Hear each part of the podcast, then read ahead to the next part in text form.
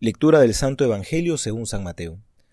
Al enterarse Jesús de que Juan había sido entregado, se retiró a Galilea, y dejando Nazaret, se fue a vivir a Cafarnaúm, junto al mar, en el término de Zabulón y Neftalí, para que se cumpliera el oráculo del profeta Isaías. Tierra de Zabulón, tierra de Neftalí, camino del mar, allende del Jordán, Galilea de los gentiles. El pueblo que habitaba en tinieblas ha visto una gran luz. A los que habitaban en paraje de sombras, de muerte, una luz les ha amanecido. Desde entonces comenzó Jesús a predicar y a decir, conviértanse, porque el reino de los cielos ha llegado. Recorría Jesús toda Galilea, enseñando en sus sinagogas, proclamando la buena noticia del reino, y curando toda enfermedad y toda dolencia en el pueblo.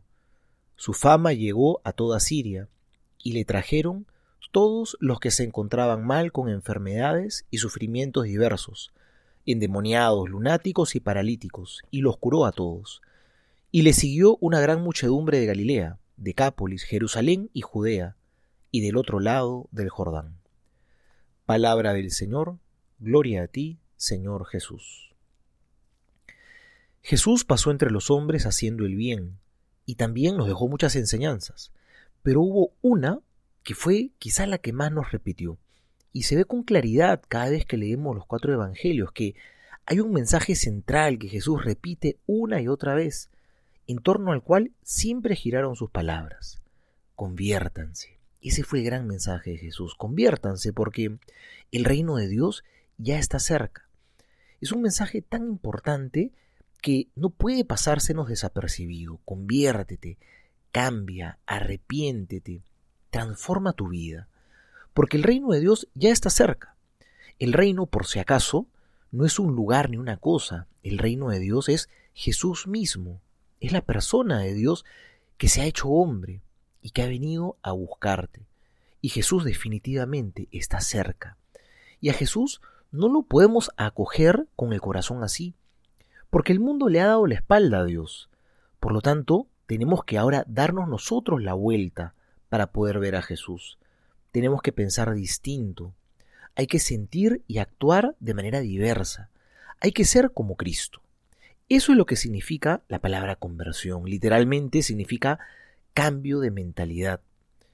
Pidámosle al Señor que nos ayude a cambiar nuestros caminos, que sean siempre los caminos de Cristo, no los caminos de nuestros caprichos, gustos o comodidades. Celebrábamos la venida de los Reyes Magos hace poco, y nos dice las Escrituras que después de adorar al niño, estos hombres fueron avisados en sueños que no regresaran donde Herodes y que tomen otro camino. Y es que después de haberse encontrado con Cristo, su vida ya no podía seguir siendo la misma, ya no podían regresar por el camino por el que habían venido, tenían que cambiar de dirección algo fundamental había ocurrido en sus vidas. Si en esta Navidad nosotros también nos hemos encontrado con Jesús, cambiemos nuestros caminos, no regresemos por el mismo camino que hemos venido. Deja ese vicio que, pues sí, quizá te ha tenido esclavo durante este año. Y más bien acoge esa virtud, ese buen hábito que te acerca a Jesús, que sea parte de tu nuevo camino. Acoge la conversión en tu vida para que acojas el sendero que te asemeja cada vez más al Señor Jesús.